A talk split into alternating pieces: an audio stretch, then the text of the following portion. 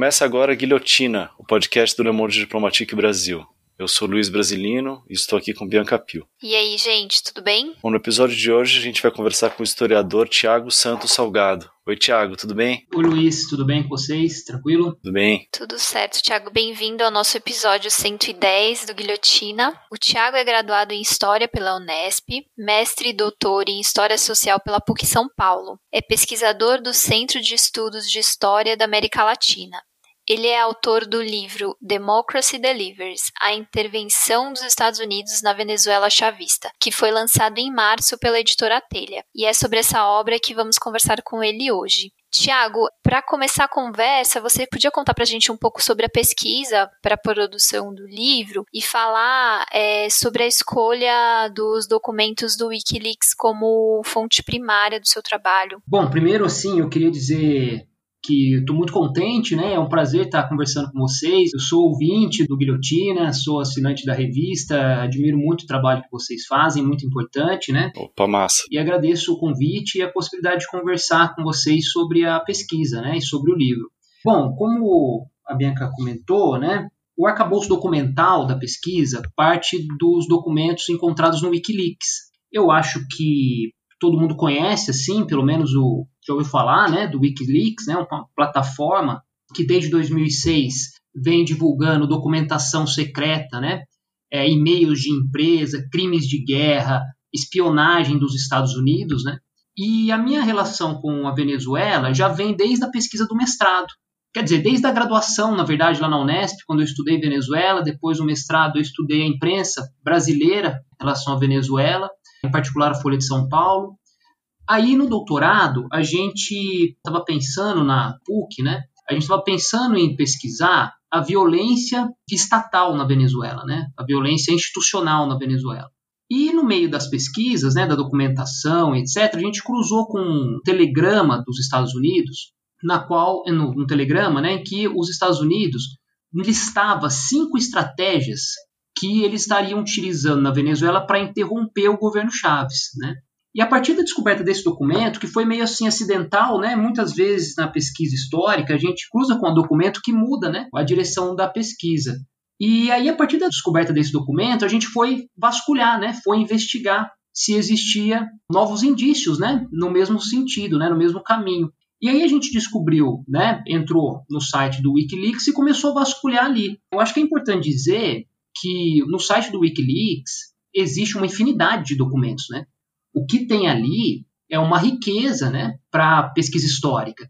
A gente sabe que tem jornalista né, que pesquisou muito, saiu muita matéria jornalística, mas o historiador tem um olhar diferente para a situação, né? E o que vale a pena pesquisar ali, porque tem uma infinidade de documentos, né? E aí a gente começou a pesquisar ali no site do Wikileaks a documentação que havia sido disponibilizada pelo site das embaixadas dos Estados Unidos na América Latina então você vai pegar a documentação que tem despachado da Embaixada dos Estados Unidos na Bolívia, no Paraguai, no Brasil, na Argentina sobre a Venezuela e principalmente os telegramas da Embaixada dos Estados Unidos na Venezuela, em Caracas. E aí a gente fez uma seleção para pegar a documentação que incluía, né, que abarcava o período do governo Chaves, em particular do ano de 2002 para frente, até mais ou menos 2009.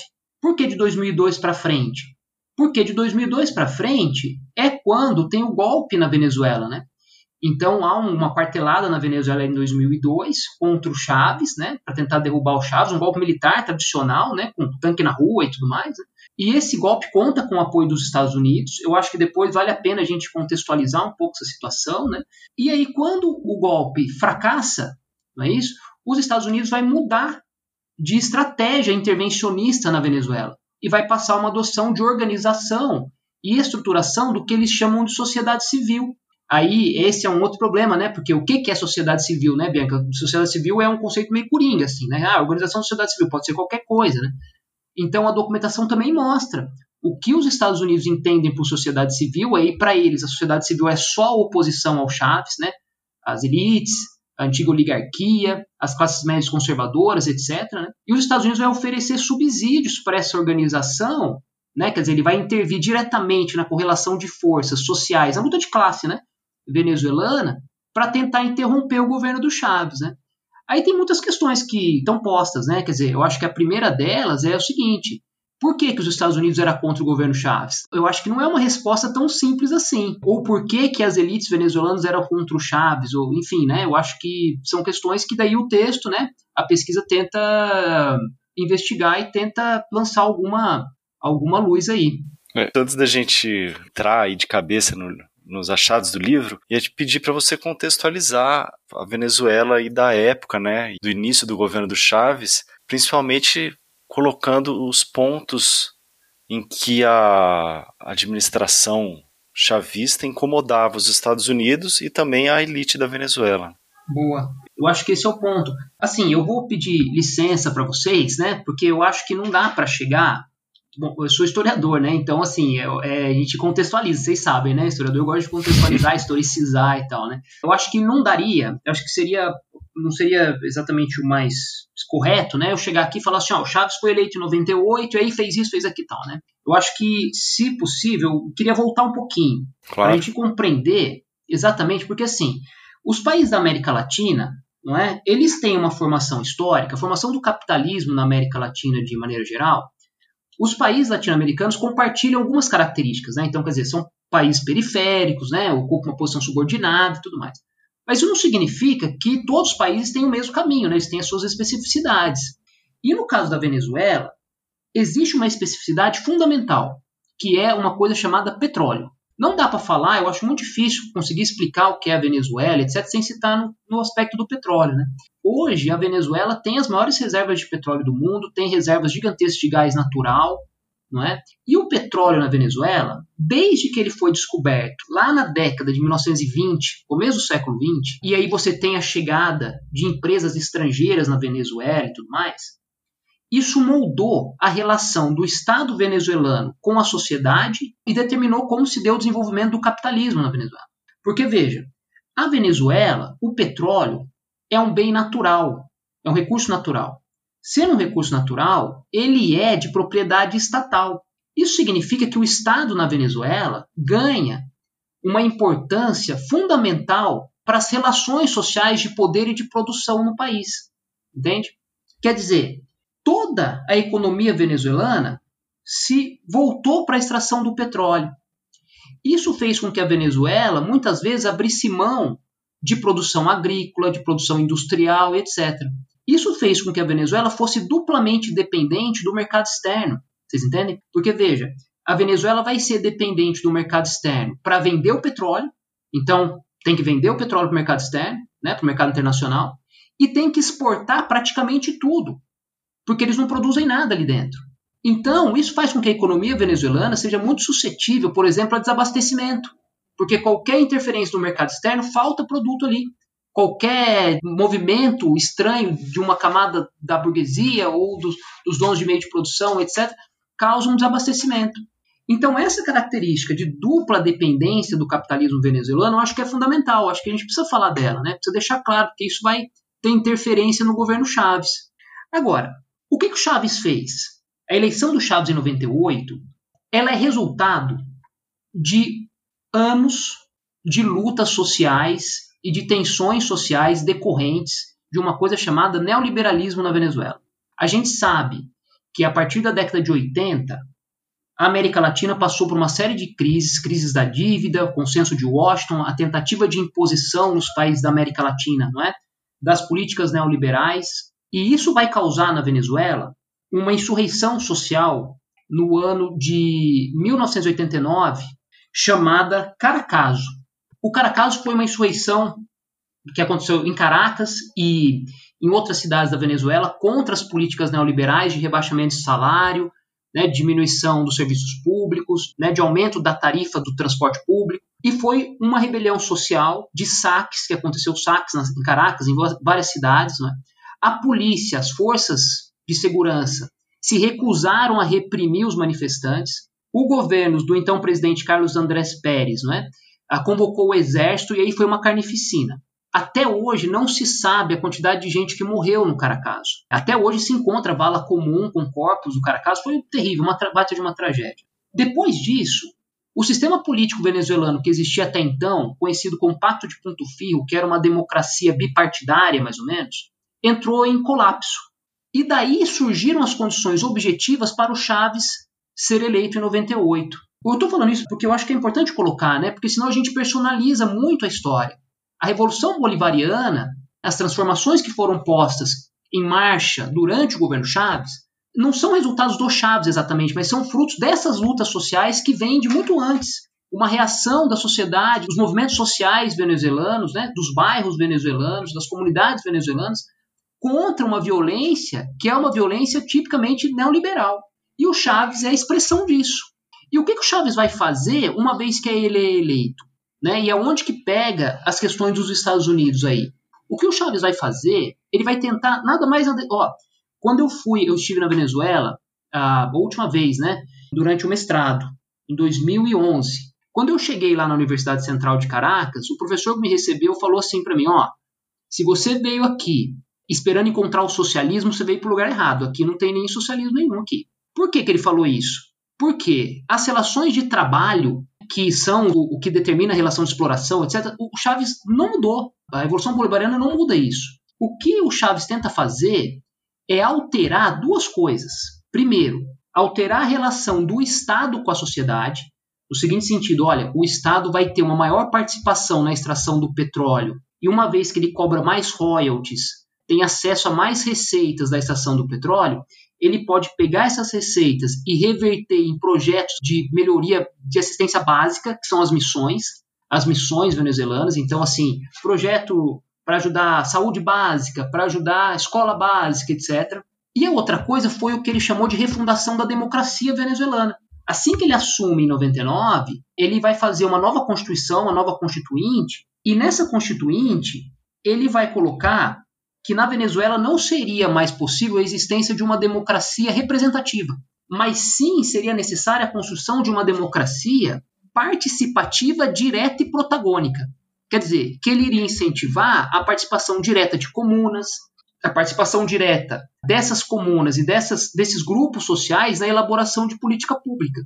Entende? Então tem essa transformação, não é? É claro que algumas leis que o Chaves vai aprovar, né, em 2001 principalmente as leis habilitantes, né, que ele vai aprovar, vão mexer com as elites venezuelanas. Em particular, a lei de hidrocarburetos, que era a lei do petróleo, que aumentava a participação do Estado venezuelano na extração do petróleo, e a lei de terras, que também era uma lei que visava ali otimizar posteriormente uma reforma agrária. Não precisa ser assim, eu acho que já todo mundo já entende o que, que ele vai ser acusado, né? Quando ele fala que vai mexer com reforma agrária, ele já é acusado de mexer com propriedade privada. Né? Não era isso o objetivo, mas vai ser acusado disso. Né? Então, essas elites venezuelanas, que foram afastadas do poder político em 98 com Chaves, vão se colocar contra o governo do Chaves por conta disso, né? E vão contar com o apoio dos Estados Unidos, que veem os seus interesses sendo prejudicados por conta dessa maior ingerência do Estado né, venezuelano na extração do petróleo. Cabe destacar que, no caso dos Estados Unidos, eu acho que isso é importante né, dizer, porque a relação dos Estados Unidos com a América Latina é muito curioso isso, né, o Bianca e, e, e Luiz. É, a relação dos Estados Unidos com a América Latina é a mesma desde o século XIX, desde a doutrina Monroe. A política externa dos Estados Unidos para a América Latina não muda. O Rex Tillerson, que é ex-secretário de Estado dos Estados Unidos, disse isso outro dia. O que vai mudando é a forma como a, a doutrina Monroe vai se efetivando, é o corolário da doutrina Monroe, né? Aquela ideia de que lá no século XIX, entre 1820 e 1830, América para os americanos, né? Mas aí você fala assim, mas quem são os americanos? Você fala, nossa, né? Vocês são o resto, né? Então, quer dizer, a ideia de que o, os Estados Unidos considera a América Latina uma área de influência natural deles, dentro da corrida imperialista, né, que marca o final do século XIX, a América Latina dos Estados Unidos. É entendido como fonte segura, não é? De matéria-prima, mercado consumidor. Os Estados Unidos se colocam como o farol do mundo, não é? Então, assim, ó, os Estados Unidos é a civilização, o resto tem que seguir os Estados Unidos. Então, ele se coloca como uma missão civilizadora na América Latina. Tanto é que, se você pegar a documentação, você vai ver várias vezes, quando a gente vai falar, acho, depois disso, né? Quando os Estados Unidos propõem os cursos de formação política e tal para os opositores ao Chaves, eles vão colocar lá que o objetivo é ensinar a oposição, tem que ensinar a Venezuela, que... como se eles tivessem condições de ensinar alguma coisa para a América Latina, você entende? Então, quando você tem alguma postura na América Latina nacionalista, isso é histórico, que não estão exatamente alinhados com o interesse do capital estadunidense, a política externa dos Estados Unidos para a América Latina é de oposição, é de derrubar governos. Isso não é de agora. Isso não é de agora, isso é histórico, não é? Todo governo nacionalista na América Latina sofreu a interferência dos Estados Unidos e a oposição dos Estados Unidos por conta disso. Entende? Tiago, você comentou um pouco agora, né? Na, aliás, na pergunta anterior, falando sobre o papel dos Estados Unidos no golpe é, em abril de 2002. Mas você podia explicar para a gente quais foram especificamente essas intervenções dos Estados Unidos? Eu posso sim. Em 2002, né? Aconteceu uma tentativa de golpe na, na Venezuela com Chávez. Foi um golpe que durou 48 horas, né? Aqui é interessante, né? Porque os Estados Unidos, o Chávez estava na lista de procurados por terrorismo dos Estados Unidos desde 92. Desde 92, quando Chaves tentou um golpe, né? Contra o Andrés Pérez em 92 e não conseguiu, foi preso e tal, né? Então, desde 98, os Estados Unidos já, quando Chaves ganhou a eleição, os Estados Unidos já monitoravam a situação na Venezuela, né? E já ofereciam esse tipo de auxílio para a oposição.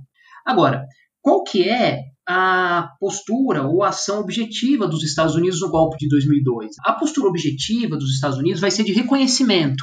Então, assim que o Chaves é afastado do poder na Venezuela e assume o líder empresarial né, da Fede Câmeras, um cara chamado Pedro Carmona, e é muito interessante isso porque se acusava. Os Estados Unidos, eu acho que é assim, né? Eles têm essa perspectiva, né? De que eles jogam com os conceitos, né? Então há uma forte construção da opinião pública, né? em torno de algumas situações, de alguns fenômenos, né? inclusive no caso da Venezuela.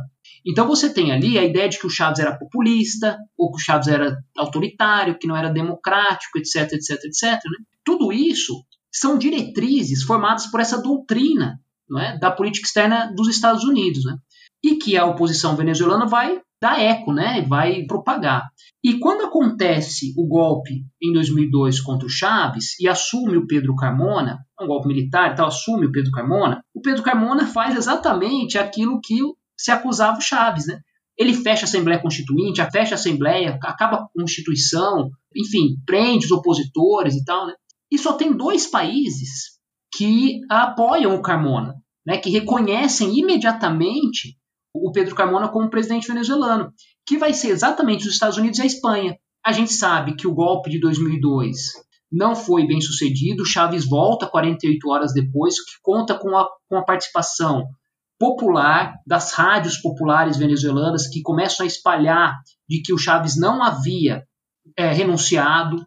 Toda a grande mídia venezuelana né, ajudou no golpe, foi cúmplice do golpe. E os Estados Unidos têm essa participação de orientação, não é? e de apoio, de suporte, né? inclusive suporte simbólico e de legitimação do golpe logo depois que ele acontece. Porque, convenhamos, né? se os Estados Unidos não reconhecem o Carmona, ou não reconhece o golpe, isso não acontece né, na América Latina. A gente sabe do peso geopolítico dos Estados Unidos. Né? E a partir do momento que os Estados Unidos é o primeiro país a reconhecer o governo golpista na Venezuela, ele dá ali os indícios de que estava participando ou, ou, que apoiava aquela troca. Né? Por mais que essa troca de poder tenha sido realizada de forma antidemocrática né, e violenta, com uma quartelada. Né. O ponto aqui, eu acho, principal do golpe é que ele fracassa. Né?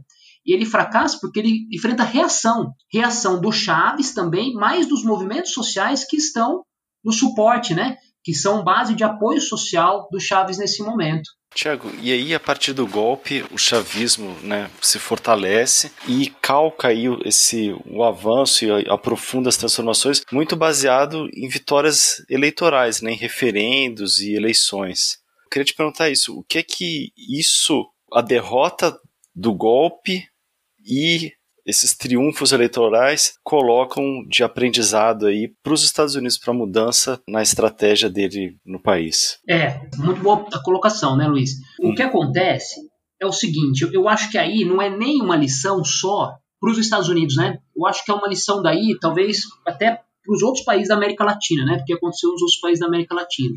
Porque houve uma preocupação durante o governo Chaves de formação de base, com a formação de um partido político unificado, do PSUV. Quer dizer, olha, você pode apontar uma série de debilidades no projeto político venezuelano, ele tem uma série de problemas mesmo, tem muitas contradições, né?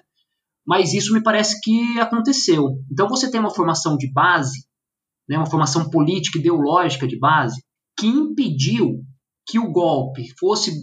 É que no golpe ainda não tinha isso, né? Mas posteriormente permitiu que o Chaves conseguisse vencer uma série de eleições, de plebiscitos, de eleições, de referendo revocatório, quer dizer, né? É, porque existia uma consciência, não era só uma, uma, percepção de que a vida das pessoas havia melhorado, é também uma consciência política, né? E veja, porque até hoje a Venezuela sofre pressão internacional, sofre uma crise financeira terrível, mas só que o Maduro não cai, não é? Aparece gente aí se autodeclarando presidente, todo mundo apoiando, que não sei o que e tal, o cara não cai.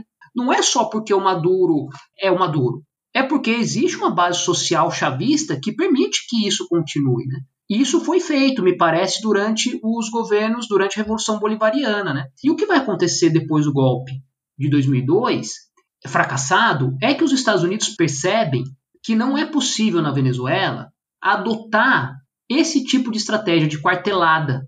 Então, o que, que os Estados Unidos vão tentar fazer? Eles vão tentar organizar a oposição venezuelana, que eles chamam de sociedade civil, por dentro, para tentar encontrar brechas dentro do sistema político venezuelano para derrubar o Chaves. Então, por exemplo, eles vão pegar lá e falar o seguinte: olha, está previsto na Constituição venezuelana que pode ser convocado um referendo revocatório para interromper o governo chavista. Então vamos convocar.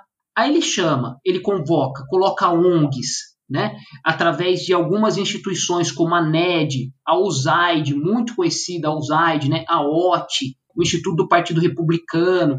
Essas instituições dos Estados Unidos vão até a Venezuela e começam a prestar consultoria, começam a financiar, começam a ajudar com dinheiro, com recurso financeiro e com ajuda de preparação teórica mesmo, né, para esses grupos oposicionistas do Chaves a tentar vencer as eleições, né? a tentar chamar um referendo revocatório e derrubar o Chaves dentro da norma democrática, você entendeu? dentro da norma institucional venezuelana.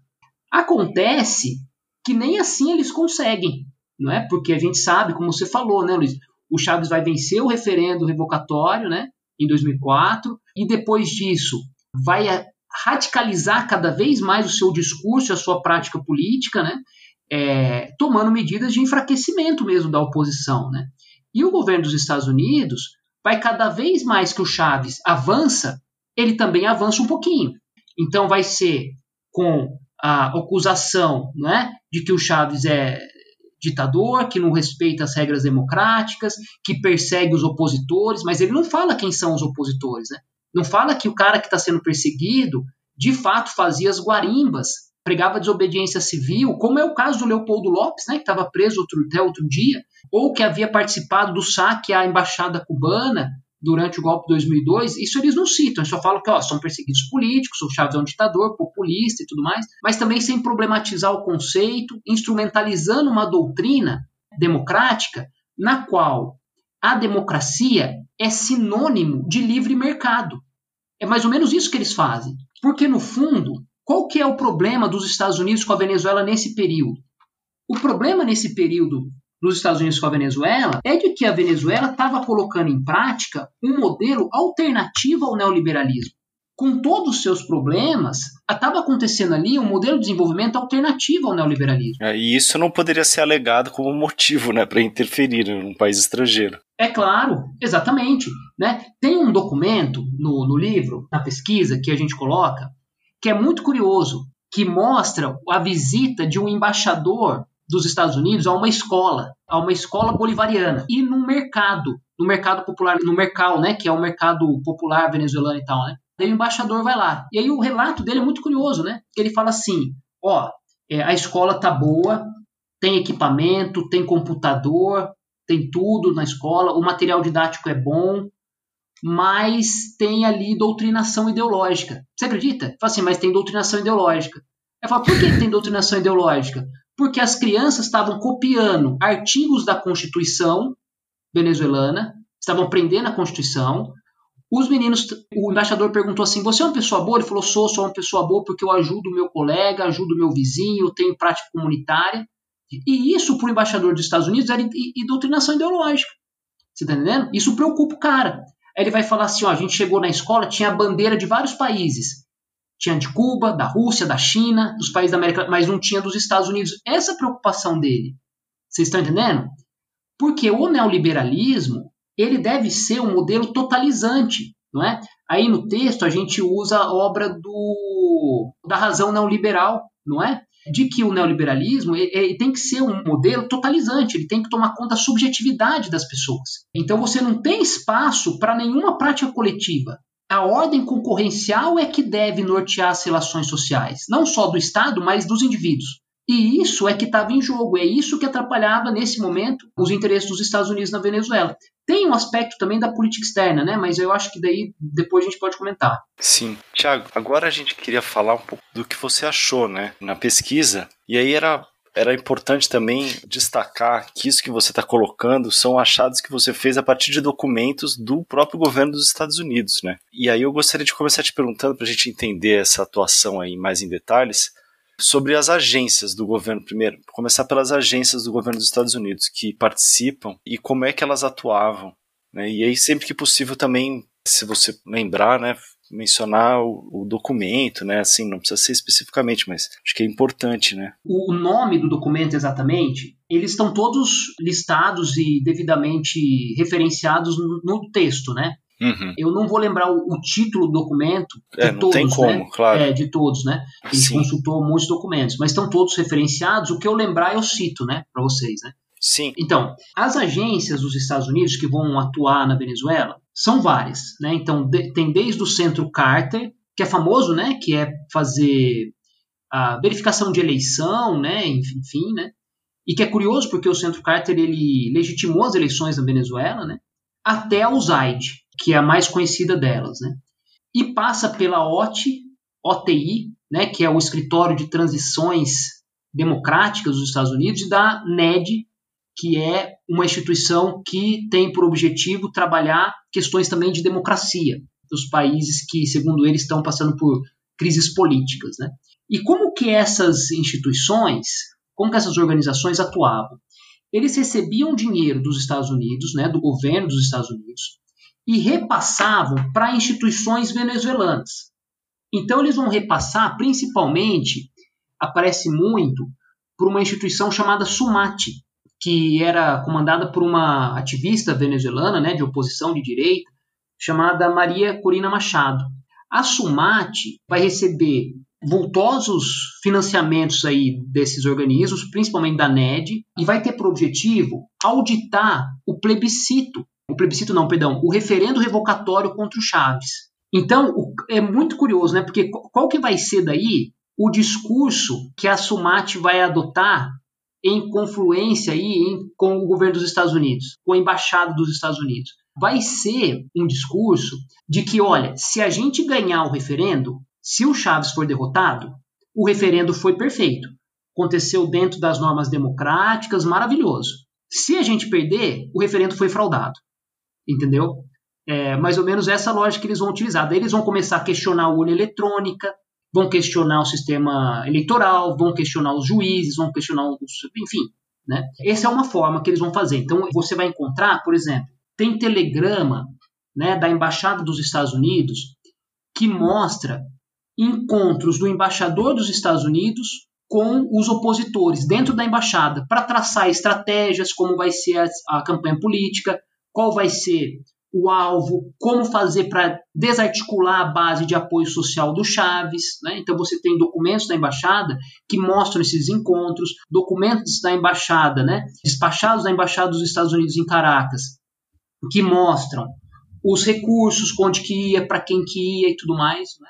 Então você tem essas estratégias. Né? Outras estratégias que aparecem também de telegramas despachados da embaixada dos Estados Unidos em Caracas é de que os Estados Unidos deveriam organizar cursos de formação política para ensinar, e a palavra é essa que eles usam, né, ensinar os opositores do Chaves a fazer campanha, a conseguir voto, a fazer propaganda política, né? Então eles vão fazer uma série de cursos políticos espalhados pela Venezuela, em particular nos estados fronteiriços ali com a Colômbia, que são os estados venezuelanos que são controlados pela oposição, ali para formar uma elite política, né, de políticos que pudesse vencer o Chaves dentro das normas da democracia venezuelana. Outra coisa que esses caras vão fazer, né, que a embaixada dos Estados Unidos vão fazer, que vai, vai fazer, isso também é uma documentação, né, despachada pelo, pelo embaixador, é visitar universidades de direito da elite venezuelana em busca de jovens políticos capazes de dar uma nova roupagem à oposição ao Chaves, você percebe? Porque os Estados Unidos né, começam a ter o um entendimento de que a oposição ao Chaves ainda estava muito vinculado àquela velha oligarquia do ponto figo, etc. Né? Então precisava de gente nova, com uma nova roupagem, com um novo vocabulário, que conhecesse as mídias sociais, que conseguissem ter uma nova forma de comunicação com o eleitorado, etc. Né? Então, o, os Estados Unidos vai começar a mandar funcionários da embaixada estadunidense né, para essas universidades de elite de direito, percebe? Para conseguir cooptar esses jovens para formar partidos políticos. O Primeira Justiça, que é um dos partidos de oposição mais importantes da Venezuela, é fundado nessa lógica de que com o auxílio dos Estados Unidos e participação desses jovens, não é? Políticos jovens com roupagem moderna, né? Bem estilão Guaidó mesmo, né? Que aparece cara novo, assim, fala bem e tudo mais, né? Esse tipo de coisa, né? Tem outras organizações que vão receber financiamento da Atlas Network, que a gente conhece, né?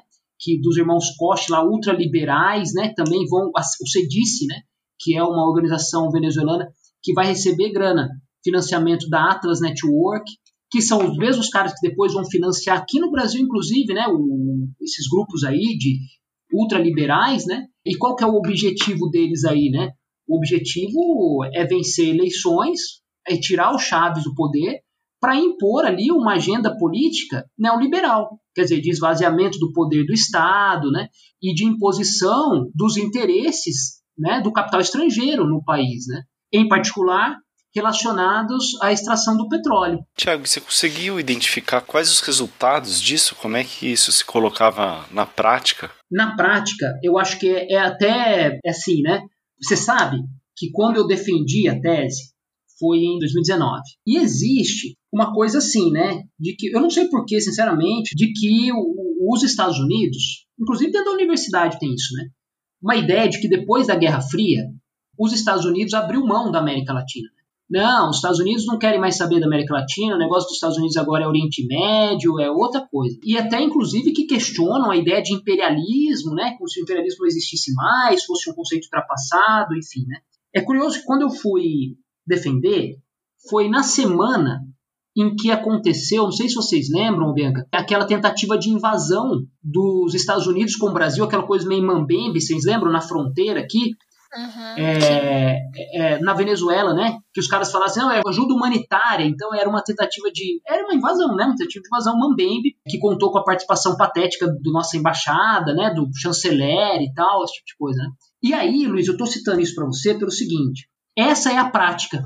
Essa é a consequência prática dessas atitudes. Porque se você for ver, eu me lembro muito bem, eu comentei isso inclusive na defesa, né? Você estava assistindo aquelas cenas ali, e você via o cara que estava levando ajuda humanitária com o coletinho, com o colete da USAID. Você entendeu? Quer dizer, essas organizações dos Estados Unidos que estavam na Venezuela financiando e treinando a oposição, eles vão ser os caras que vão depois organizar essa tentativa de oposição, de invasão à Venezuela, né?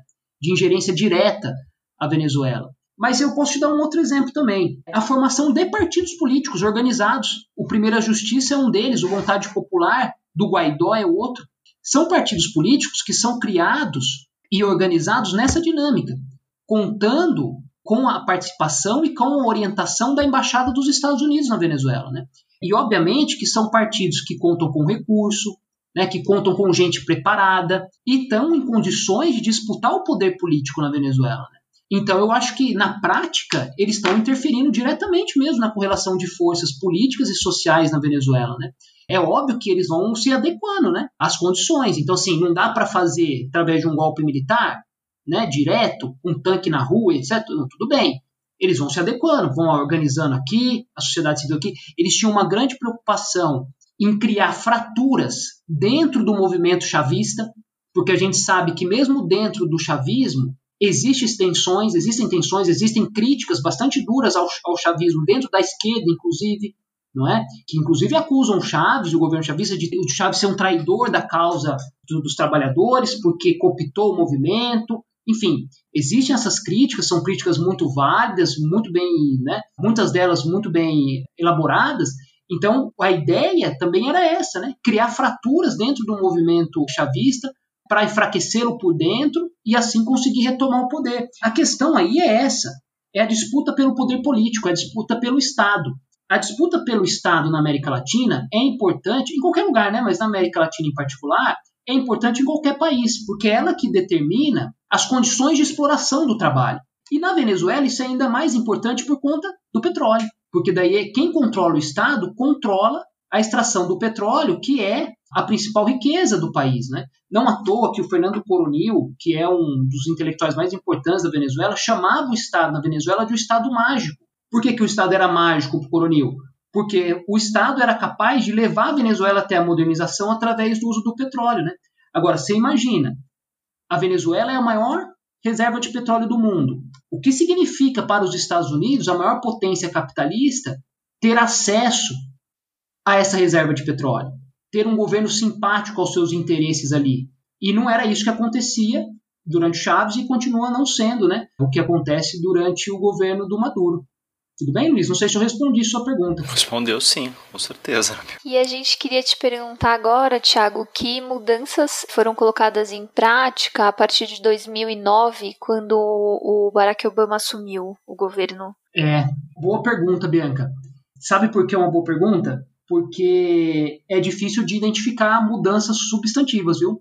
Uhum. É assim, né? A gente sabe que a política externa dos Estados Unidos isso está na obra do Lars Schultz, né, que escreveu um livro muito interessante sobre política externa né, dos Estados Unidos, a relação dos Estados Unidos com a América Latina. E ele coloca ali que para os Estados Unidos não importa se é republicano ou democrata no poder, a política externa é quase que independente. Então a política externa dos Estados Unidos continua mais ou menos a mesma durante o quando era Obama ou quando era o Bush, né, o Bush filho, né? Continua a mesma.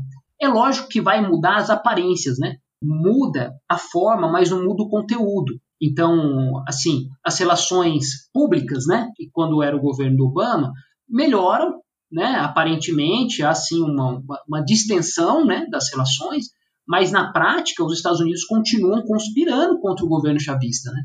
Vão continuar conspirando, vão continuar organizando a oposição, vão continuar financiando a oposição. E você sabe que eu acho que tem um ponto aí que é de política externa importante, porque a gente tem comentado muito sobre as questões internas da Venezuela, que são importantes e tal, e é o que mais aparece mesmo, talvez, né?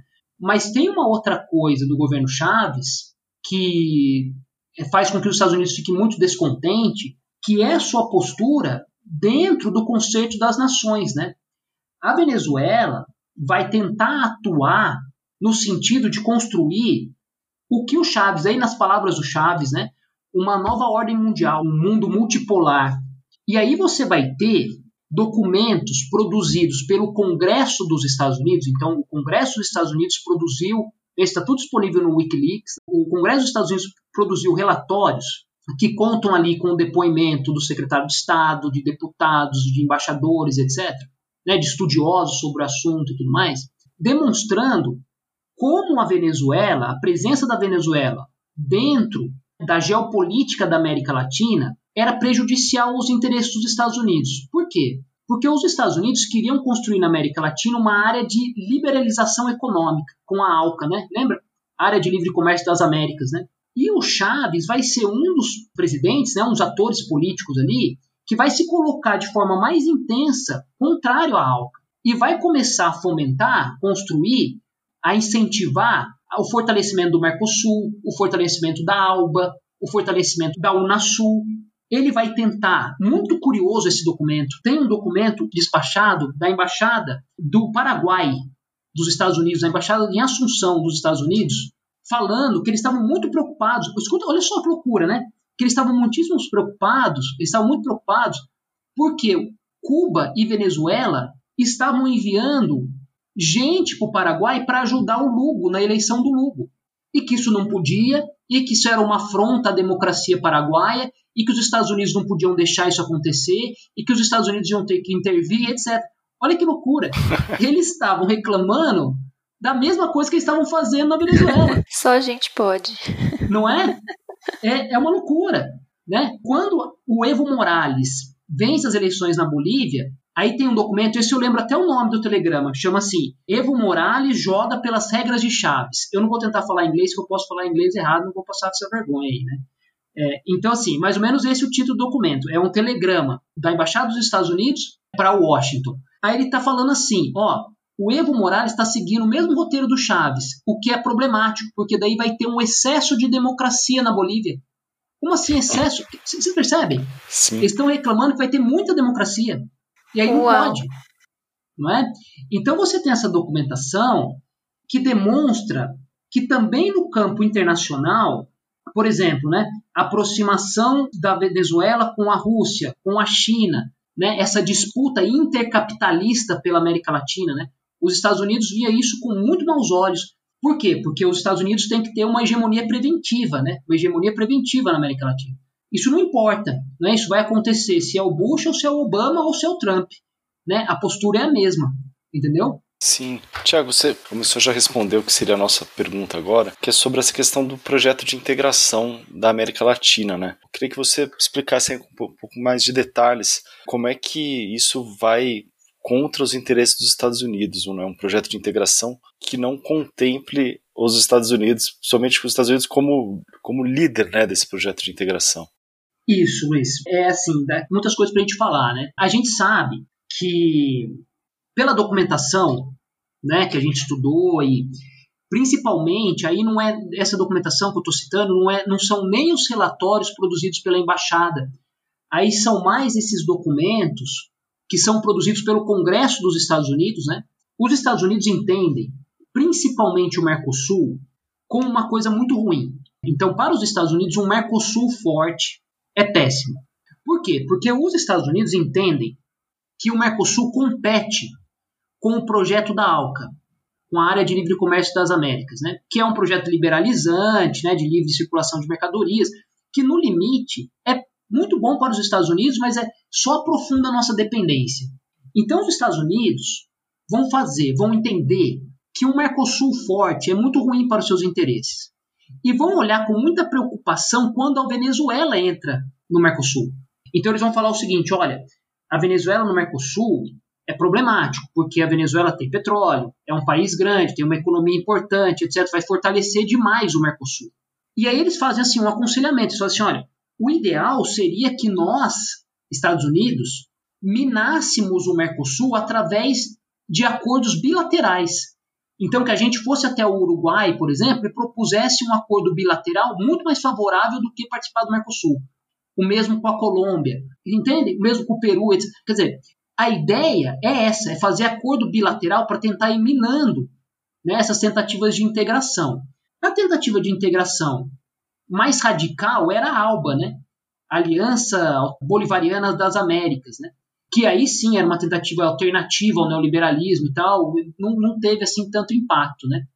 Mas no caso do Mercosul, os Estados Unidos entendem por conta disso, que é um projeto de integração que dificulta a inserção dos seus capitais, seus interesses econômicos, financeiros, nos países da América Latina.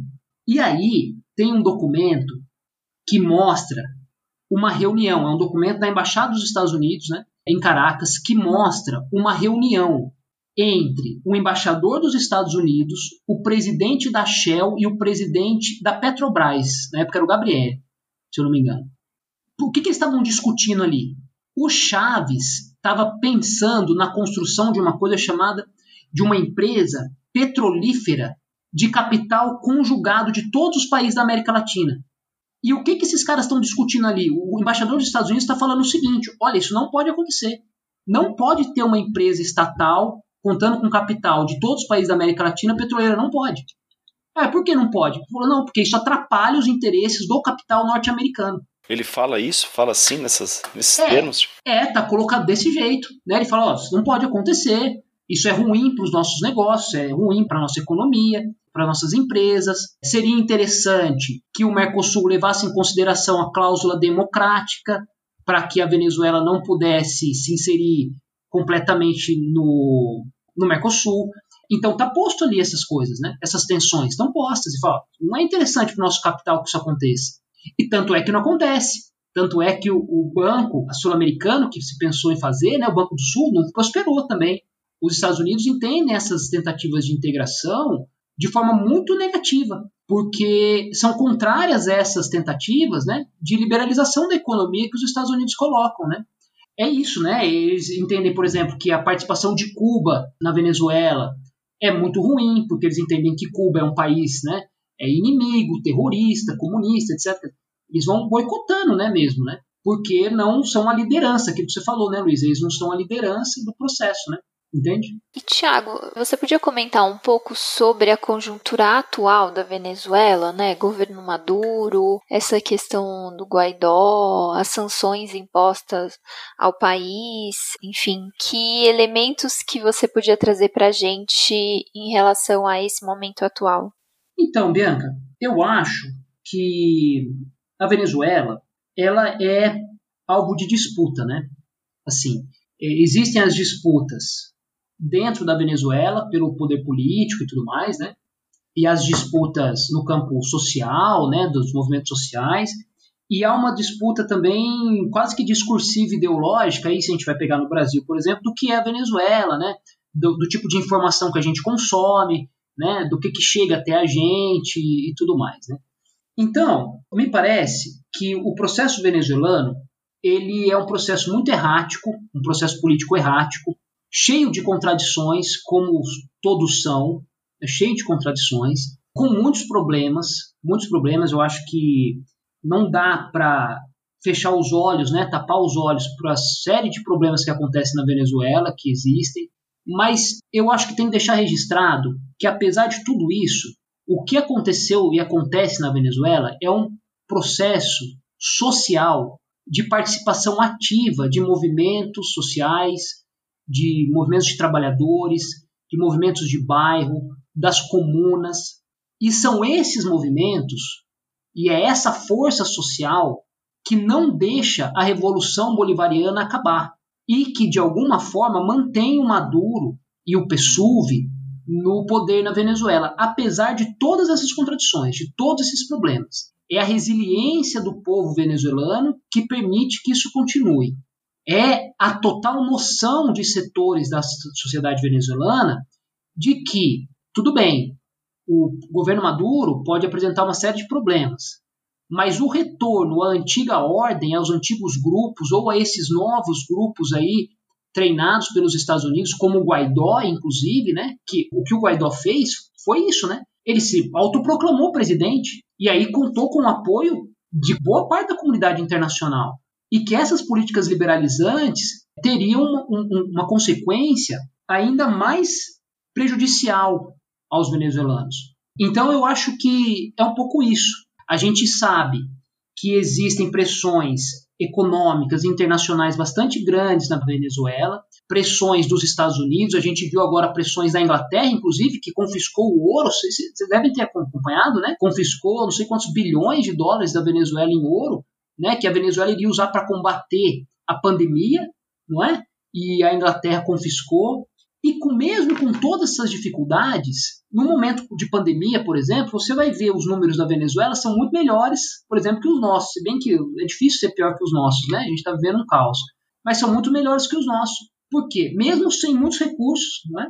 Mesmo contando, por que, que são melhores? Porque eles têm uma medicina de base importante, com a participação de médicos cubanos. Enquanto a gente expulsou o médico cubano aqui, vocês lembram, pouco tempo atrás, na Venezuela, os médicos cubanos foram aceitos, foram acolhidos, participam dessa política de prevenção.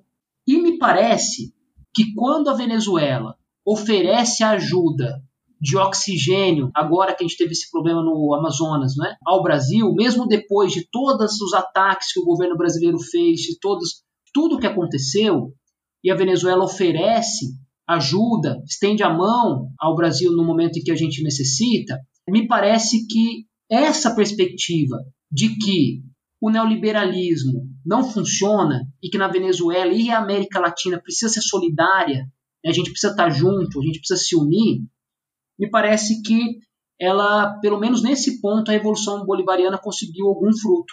Então eu penso um pouco que o que está acontecendo na Venezuela hoje é reflexo dos erros e acertos desse longo processo, então nem tão longo assim, né, que vem de 98 até agora, chamado Revolução Bolivariana, que vai ter as suas uh, qualidades, as suas boas consequências, mas também vai apresentar uma série de contradições e aí vai caber ao povo venezuelano resolver esses problemas, né? encontrar soluções dentro dessa encruzilhada que se chama Venezuela. Uhum. Tiago, é, sobre essas contradições, eu queria te colocar um, um, questionamento ali que eu peguei do prefácio do livro, feito pelo professor Fábio Luiz Barbosa dos Santos, né, que participou aqui do Guilhotina episódio 34, e eu queria saber se você concorda com ele que a crise atual da Venezuela, né, a crise econômica, ela se deve mais a, a, fatores internos, né, especialmente a questão da dependência do petróleo, né, que se mantém, do que a fatores externos, né, porque a gente está aqui falando muito tipo, né, da interferência dos Estados Unidos. E aí eu queria saber como é que, na tua opinião, como é que você balança aí, qual o balanço que você faz desses empecilhos aí que a Venezuela vem enfrentando? Se é mais interno das dificuldades que o próprio processo né, bolivariano colocou e enfrentou para diversificar sua economia, ou se fundamental mesmo foram essas interferências norte-americanas? Assim, né, o, Fábio, o professor Fábio teve na minha banca, né, eu escutei o podcast deles, dele com vocês aqui, o livro dele, né, sobre a onda progressista é muito bom, e a gente debateu muito essa questão, né? Me parece que o ponto que ele coloca, eu acho que é assim, é impossível discordar, né? Porque talvez o, o grande problema do governo Chaves tenha sido exatamente esse. Ele não conseguiu acabar com a dependência venezuelana do petróleo. Quer dizer, pelo contrário, ele aprofundou a dependência venezuelana do petróleo. E aí isso reproduz aquela dupla dependência que a gente comentou no começo, né? Então eu acho que o, o Fábio está certo, né? O professor Fábio está certo quando ele coloca isso. Mas me parece que se as questões externas, né, a interferência dos Estados Unidos sozinha, não explica né, todas essas contradições, essa questão interna sozinha também não explica.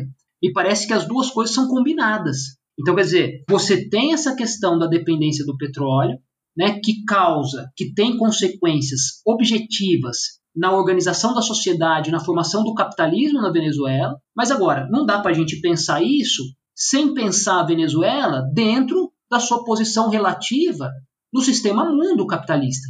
Né? Quer dizer, qual que é a posição da Venezuela no sistema de reprodução e reprodução do capital? Né? Não dá para a gente pensar a América Latina sem pensar os Estados Unidos. Existe uma potência imperialista aqui em cima da gente que tem uma postura né, de dominação que tem uma postura que visa reproduzir a nossa dependência. E isso não é de agora. Não é, é de agora. E veja, Luiz, eu acho que o mais importante, isso é o que me deixou mais satisfeito com o texto, sabe? Porque me parece que a realidade, como a coisa desenrolou, o historiador não faz previsão, você sabe disso, nós somos péssimos nisso, né? A gente não sabe fazer previsão. Mas me parece que a realidade comprovou a documentação, que a realidade comprovou a tese, não é? Porque tudo que a documentação mostrava no texto, é, tudo bem, vai tudo para exagero também, né? Mas sim, boa parte do que a documentação demonstra depois se concretizou.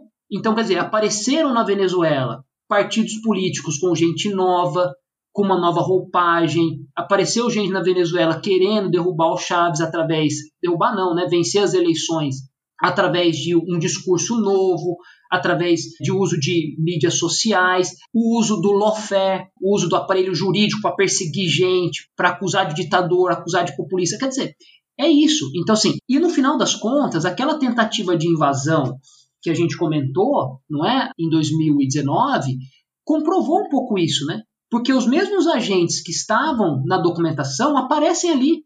Então aparece a Uzaide, aparece a NED, aparece o Leopoldo Lopes, aparece o Henrique Caprilli, são os mesmos caras, né? Que a documentação já colocava ali, né? Então, eu acho que o professor Fábio está certo, né? Concordo com ele, sim, de que existe uma questão interna, mas essa questão interna ela deve ser conjugada com essas pressões externas, você entende? É aí que entra a questão dos Estados Unidos. Tiago, a gente está terminando, mas eu não queria encerrar antes de te perguntar o seguinte: você falou aí que apareceu, né, a partir da a partir dessa intervenção dos Estados Unidos apareceu gente com uma nova roupagem, uhum. falou em lawfare, lembra de um processo que a gente conhece bem aqui no Brasil. Né?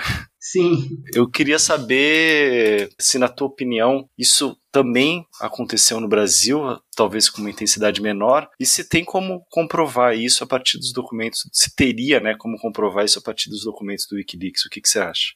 Ó, oh, Luiz, eu não posso falar para você que dá para comprovar pela documentação, no caso brasileiro, porque eu não vi essa documentação. Se você perguntar, se você perguntou minha opinião, eu acho que se alguém procurar no WikiLeaks acha essa documentação. E eu acho que acha, assim, eu não tenho certeza e tal, é, uma, é assim, intuitivo, né? Porque é isso que você falou, é muito parecido com o que aconteceu no Brasil depois, né? Muito parecido. A impressão que eu tenho, e eu acho que aí é uma outra coisa que vale a pena a gente pesquisar. Quem são os embaixadores dos Estados Unidos? Eu confesso que eu não fiz essa pesquisa. Quem são os embaixadores que estavam nos Estados Unidos, na Venezuela, entre 2002 e 2009? Depois, quem é o embaixador dos Estados Unidos no, no Paraguai, do Lugo? Depois, quem que é o embaixador dos Estados Unidos no Brasil? Intuição. Me parece que a gente vai encontrar os mesmos caras, talvez o mesmo corpo diplomático, entende?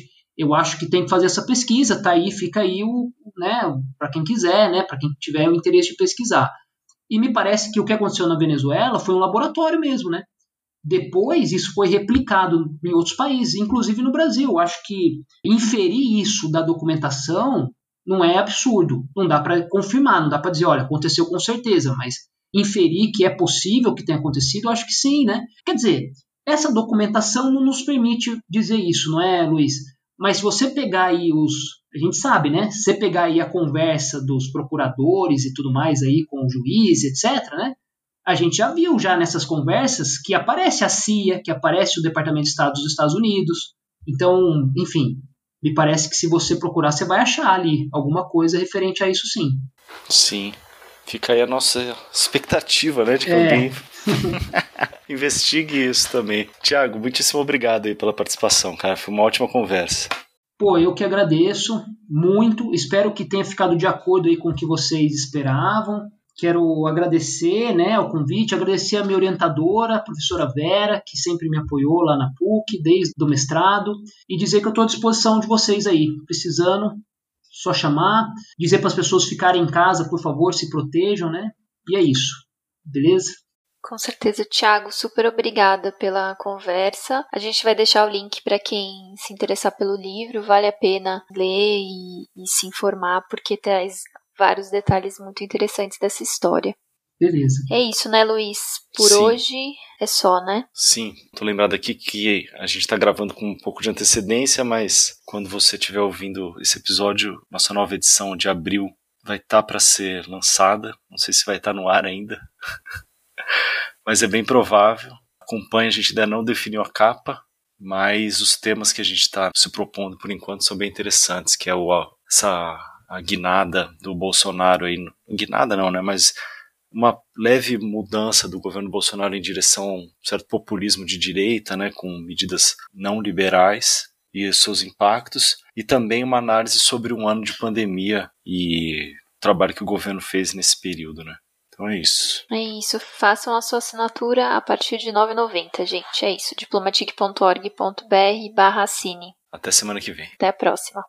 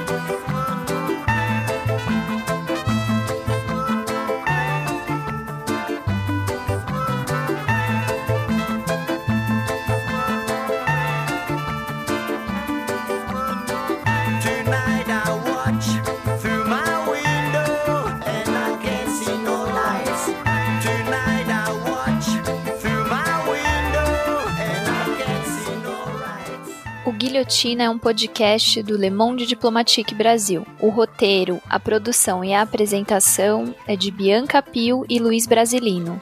Edição de Domênica Mendes. Apoio técnico Central 3.